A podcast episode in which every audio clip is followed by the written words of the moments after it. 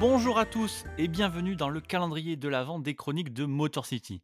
Tous les jours en attendant Noël, on vous propose un format court en vous conseillant un match des Detroit Pistons que vous devez absolument voir. Et pour cette tâche, je ne serai pas tout seul, vous en avez l'habitude, puisque chaque jour, c'est une personnalité de la sphère NBA en France qui viendra nous faire l'honneur de choisir son propre match et d'en parler avec moi.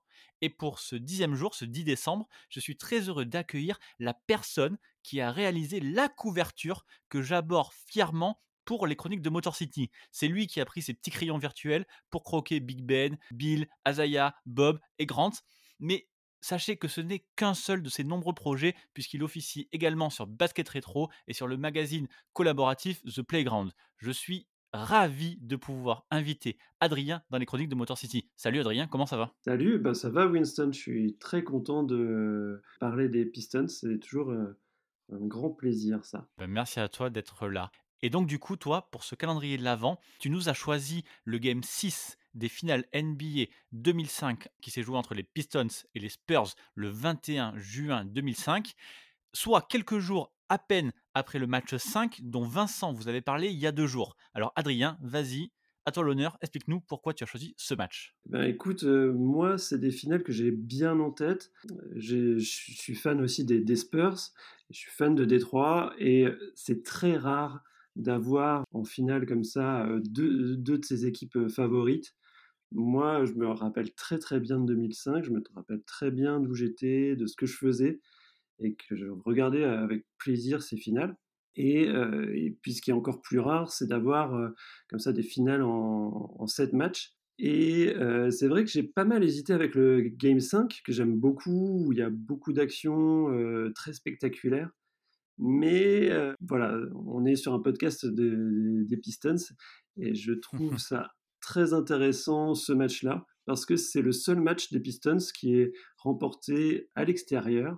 Aucun des matchs précédents n'a été remporté à l'extérieur par les Pistons. Et puis, euh, ils sont un peu dos au mur parce que à ce moment-là, euh, les Spurs viennent de remporter le match précédent, donc le Game 5, euh, en overtime à Détroit. Et c'est un peu une claque pour, euh, pour Détroit qui, qui, qui voit euh, s'échapper euh, enfin voilà, les finales. C'est les champions sortants. Et je pense que là, ils sont, ils sont un peu dans le dur. Mais, mais ce match-là est très intéressant parce qu'il est très serré. Tout le long du match, il, y a, doit y avoir une bonne vingtaine de, changements de leader. Et ça, c'est enfin, voilà, un des, des, matchs comme je les aime, avec vraiment une grosse défense des deux côtés. Et chaque point compte. Euh, juste avant, euh, en 2004, si les, les Pistons sont, sont, champions, pour moi, l'équipe de 2005, elle est, elle est plus forte parce qu'il y a l'ajout d'Antonio McDyess et euh, j'ai une affection pour ce joueur. Je trouve que ça fonctionne bien, qu'il est euh, impeccable en sixième homme, qu'il apporte vraiment euh, toute sa science du jeu. Donc vraiment, je les, trouve plus forts. C'est vrai que leur bilan à l'année est similaire, mais moi, je trouve que leur parcours en playoff et cette finale me font penser que c'est une équipe qui est plus forte que celle de, de la saison précédente. Surtout qu'on est sur une rotation euh, super resserrée, en fait, avec, euh, avec 7 joueurs. En oui. fait, il, y a, il y a juste 7 joueurs, les titulaires, McDyess, comme tu l'as dit, et un peu l'in-center, mais ça s'arrête là. Il y a, ça ne va, ça va pas plus loin. C'est vraiment ultra resserré. Oui, euh, bah dans le match, je pense que Carlos Arroyo euh, rentre un tout petit peu. Mais, mais c'est tout, oui, en effet, ça se fait avec les cinq titulaires qu'on qu connaît bien. Et puis Antonio, Antonio et Lindsay Hunter qui, est revenu, euh, il me semble, euh, l'été d'avant. Euh, et, c'est sûr que c'est une équipe qui, donne tout sur le terrain. Ils ont eu aussi le parcours juste avant, là, en playoff, est vraiment très compliqué. Alors, ils passent un peu sur les Sixers, mais les Pacers en demi-finale de conf, bah, c'est pas un cadeau parce qu'en plus, enfin voilà, il y, y, a un passif avec Malice at the Palace. Et puis euh, en finale de conf, il y a le hit, le hit de Shaq et Wade, et ça c'est très très compliqué pour eux de passer aussi en sept matchs. Donc voilà, moi je pense que c'est des Pistons qui arrivent un peu fatigués, mais très très en confiance. C'est les champions au titre. Et puis ils tombent sur des Spurs aussi très très compliqués en face. Ouais, parce que tu l'as dit, pour vous pour vous le rappeler, le le tour d'avant, les Pistons s'étaient menés, heu, 3-2 contre le le. Heat et ils ont gagné le match 7 à Miami. Donc du coup, effectivement, ils ont eu un parcours un peu un peu compliqué. Oui, ils ont pas l'avantage du terrain, en en finale de de conférence contre le Heat, hein, le les Pistons finissent 2e, heu, à l'Est et c'est une équipe très, très solide, hein, du Heat, hein, qu'ils ont en d'eux, heu, Shaq est encore très, très, voilà, presque dans son prime, heu, encore et voilà et là, c'est vrai qu'il y a à peu près le même scénario, heu, pour les Pistons. Ils ont pas l'avantage du terrain. Il y a 2 matchs gagnés, heu, à San Antonio par les Spurs, 2 matchs gagnés par Détroit à Détroit et puis, ils sont un peu dans cette dynamique-là. Le match 5, ils le perdent en overtime chez eux et là, ils sont dos au mur, quoi, parce que s'ils perdent, c'est fini et c'est vrai que les Spurs commencent bien dans le match, mais enfin vraiment, Détroit, ça se ça ça se rend coup pour coup. C'est vraiment du beau jeu. A c'est des systèmes qui sont assez simples, mais très collectifs, encore une fois. On retrouve, heu, les Pistons comme on les aime. Et puis il y a un peu cette mentalité de de la défaite, ça sera pas pour aujourd'hui, en fait. Pour vous vous rappeler, c'est un un système de finale, heu, 2-3-2, donc d'abord, heu, 2 à San Antonio, 3 à Détroit, 2 à San Antonio pour finir.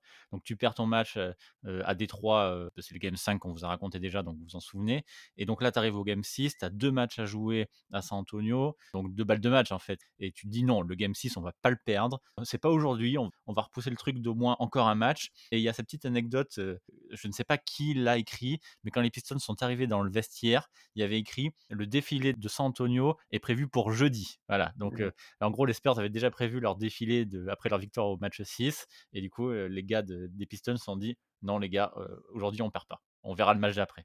Oui, exactement, je me souviens de cette, anecdote et en effet, c'est un peu, un toujours pareil. Est-ce que c'est aussi, côté mental, si les les Spurs avaient laissé ça, traîner pour que pour que ça casse un petit peu le moral après un match perdu en overtime?